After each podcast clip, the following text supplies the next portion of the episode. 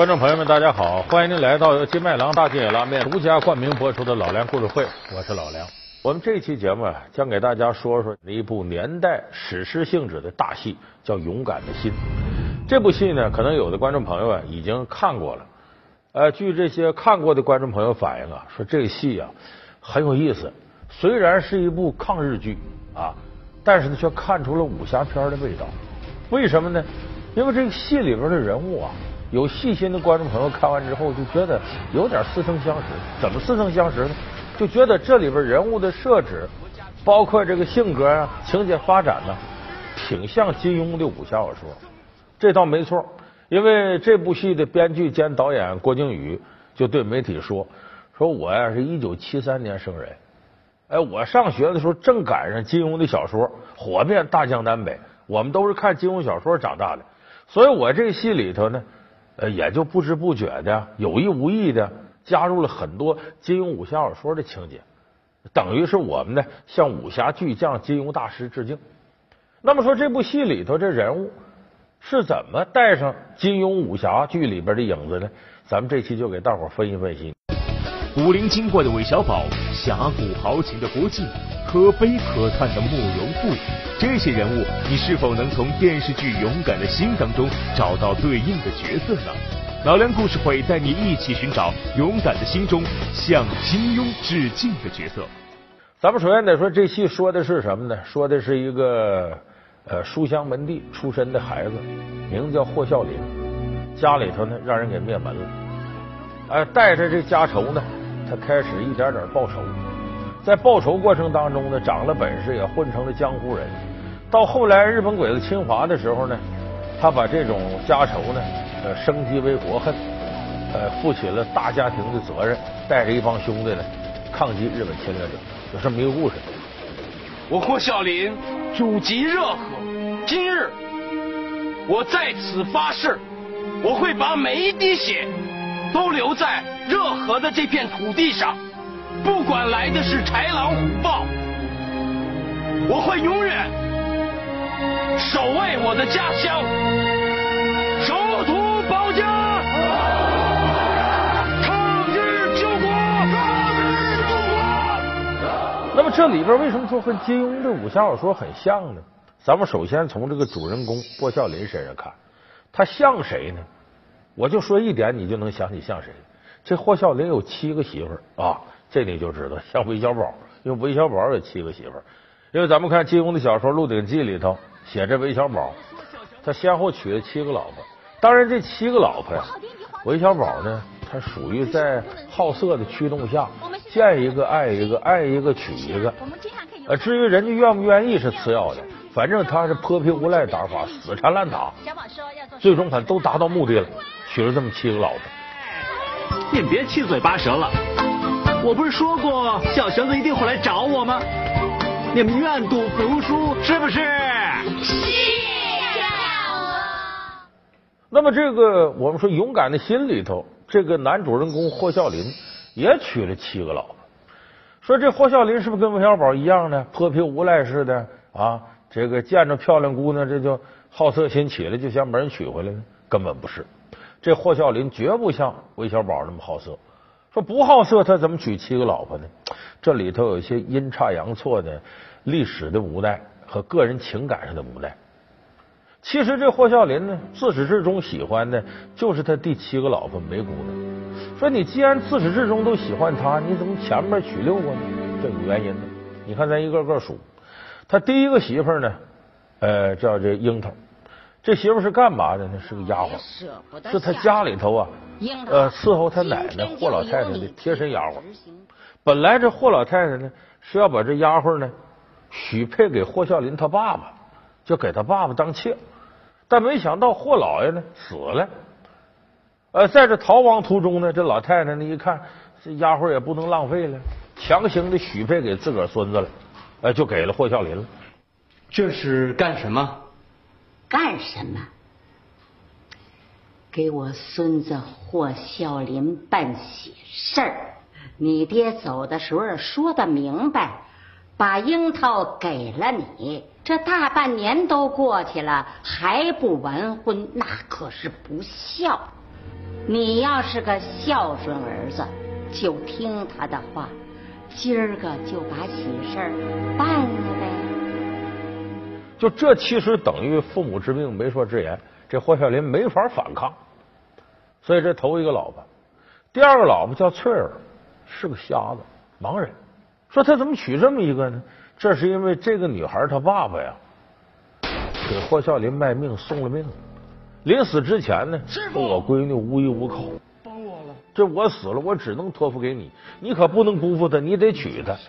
所以霍孝林没办法，照顾恩人的女儿是义不容辞，只能把她娶来。儿啊，我那闺女啊，她愿意嫁给你。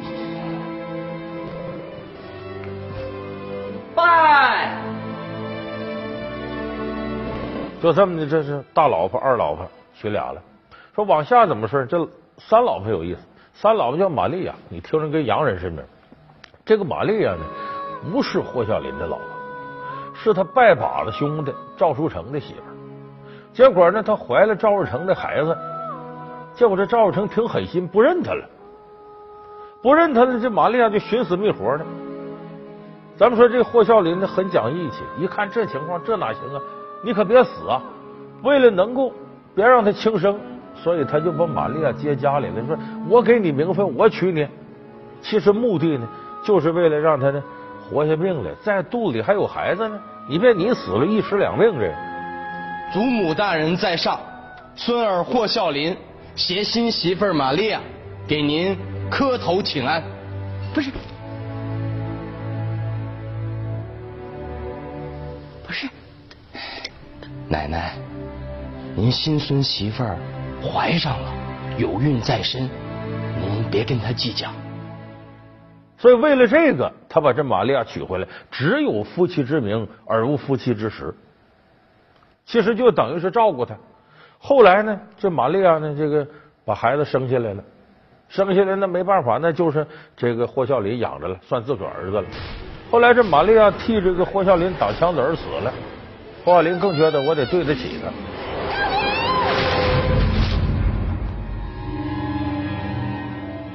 但是这个儿子一天天长大呢，光有爹没有娘，天天喊着要娘，我妈哪儿去了？后来霍孝林很偶然呢，认识了一个猎户的女儿，这猎户女儿长得呀跟那玛利亚几乎一样，哎，其实反正就一个演员演的嘛，就这么着，为了能够让这个自个儿子有个娘，有个亲娘。他又把这猎户的女儿给娶进来，是他第六个老婆，所以这是第三个老婆、第六个老婆来历。慧儿睡着了，他说他要跟我睡一会儿，保护娘。难为你了，我替慧儿和她死去多年的娘，谢谢你。第四跟第五个。更是只有夫妻之名，无夫妻之实。为什么？这个第四个老婆是共产党人的媳妇儿，第五个老婆是崇拜共产党人的人。这两位呢，都是被国民党迫害，所以这霍孝林没办法了，就说这是我老婆，其实给他们提供一层保护伞。进来吧。所以这是前头第一个老婆到第六个老婆，第七个老婆是他真正爱的梅姑娘。可是两个人阴差阳错，只过了两天的夫妻日子，后来就分道扬镳了。所以你听我这么一说，你就知道他绝不是像韦小宝那么好色。他其实他这七个老婆里，他真正的老婆就是大老婆、二老婆和第七个老婆，剩下那些都是有名无实，是他尽义务做好事。所以你这么看呢，他跟韦小宝不一样。他娶这些媳妇儿呢，事出有因，不是像韦小宝那样单纯好色。那么他跟韦小宝真正相似的地方在哪儿呢？是文化构成。咱都知道韦小宝呢是个什么人呢？没文化，等于是市井的地痞流氓无赖。那么他所谓的那点儿呃对文化的感知从哪儿来呢？韦小宝有两个爱好，一个听评书，一个看戏。所以他判断什么事呢？要说找点根据的话，不是评书里听来的，就是在这个戏台上看来的。就他整体来说，韦小宝的文化过程就这点。所以，这个金庸呢，在分析自己笔下人物说说韦小宝这个人呢，呃，他为什么？你看他做起坏事来，心安理得的，也不害臊，也不亏心。为什么呢？韦小宝出身在妓院，他母亲是扬州丽春院的妓女韦春花，自个儿爹是谁不知道，所以这个妓院呢是最不讲道德的地方。等后来韦小宝三混两混呢，混到皇宫里头了。皇宫又是天底下最不讲道德的地方，因为皇上是老大，这里道德是没用的。所以韦小宝虽然生活在文明社会里，其实他净在不道德地方待了。他的思维是野蛮人的思维，丛林法则，力气大我就赢，阴谋诡计赢了也就赢了。我什么事可以不择手段。所以韦小宝正因为有这么一身厚黑学的功夫，所以他无论在神龙教、在天地会还是在皇宫里头如鱼得水。那么这个霍孝林呢，在一定程度上，他的前半生和韦小宝很像，因为他呢家里头的人呢，他得罪了一个军阀赵金虎，结果呢他跑了，赵金虎抓不着他，一来气把他全家给灭了。所以这个霍孝林一开始为了报仇，这人一想到这仇恨呢，就不讲什么仁义道德，因为这以牙还牙，以血还血，所以后来他为了报仇不择手段。哎，给各种各样的伪装使诈，最后把这赵金虎刺杀了。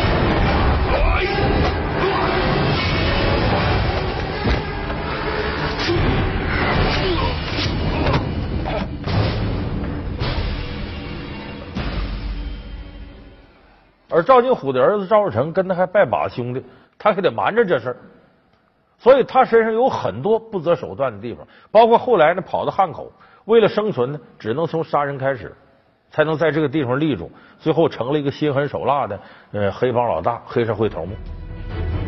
霍小林，沈三爷，我不想有今天，可是为了活命，我没办法。这个人曾经跟我说过，这世上人只分两种，一种是吃人的，一种是被吃的。我不想被吃掉，所以只能。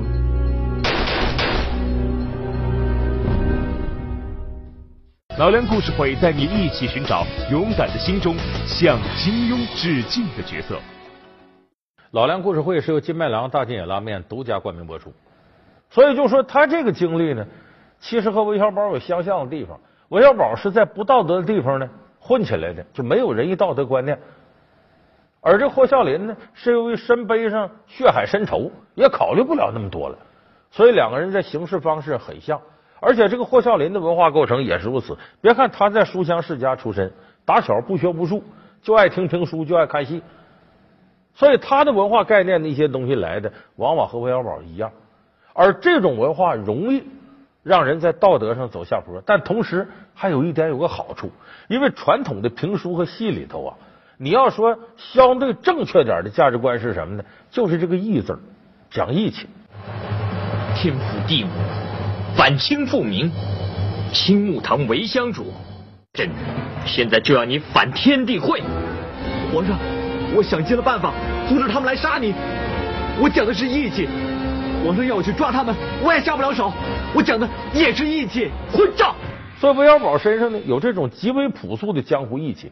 这个义气不是说韦小宝品德多高尚，因为这是过去一种生存法则。你要不讲义气，别人遭难的时候你不讲义气不帮人家，那等到你遭难时候也没人帮你。他的道理和什么一样呢？说这个中华民族自古以来就勤劳善良，这个善良啊，咱们得一分为二看。人为什么要善良呢？最开始时候善良是人生存的一种手段。比方说，咱都穷的要死了啊，有上顿没下顿。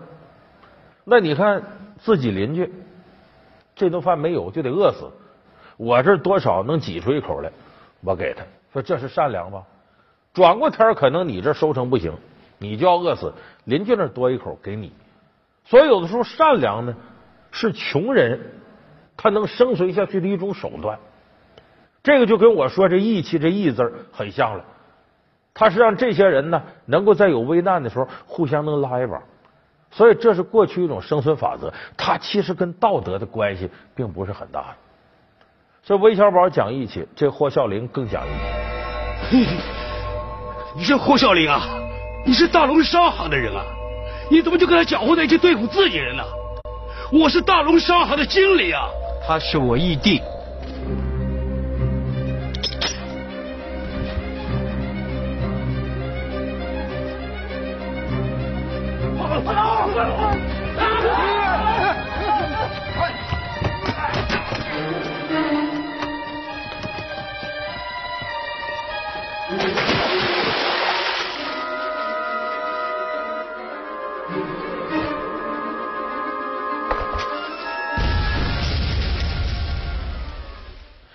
他后来他升格了，就是把江湖义气呢升格成民族大义了，小义变为大义。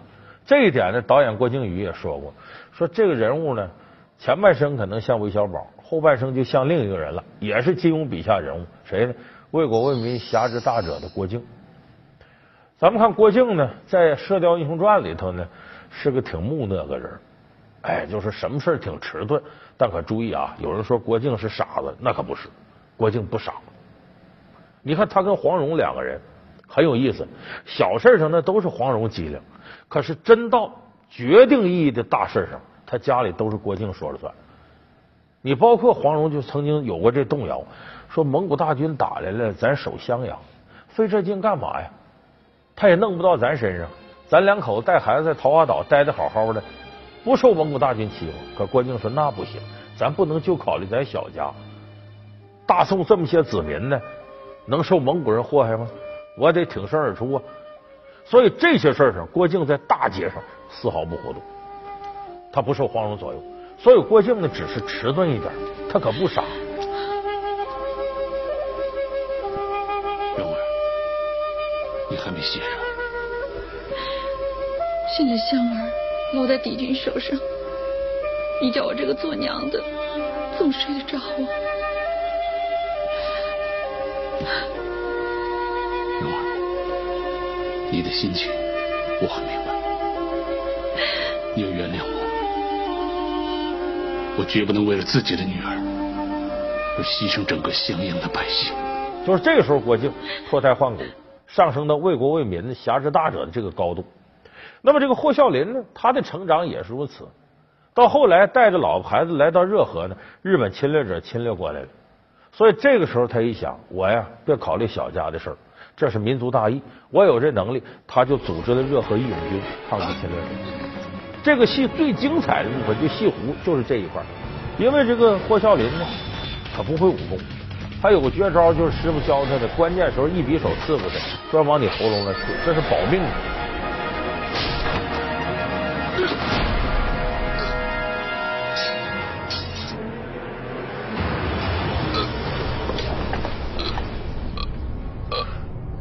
这里永远是我们的土地。而他身边的铁杆弟兄呢，有要饭的出身啊，也有这个猎户出身，还有黑帮的小头目打手，反正都不是什么大能耐的人。但是他把这些人纠结到一块儿，靠着义气当凝聚力，最后真收到奇效了。打完第一仗，请三位千万不要追，迅速赶到这里，等着赵书成。再打他一个埋伏，晃子，你这是押宝呢？你怎么知道赵树成一定会往林子里钻？我就是押宝。当年诸葛亮就押曹操会走华容道，才让关公镇守。结果你们都知道，我押了宝，你们敢跟吗？这附近我溜达了好多天，这片林子。必将成为赵书成最后的选择。没大当家的，我希望你在这儿活捉赵书成。如果要说这个主角身上呢都是金庸人物，这个还稍微有点片面。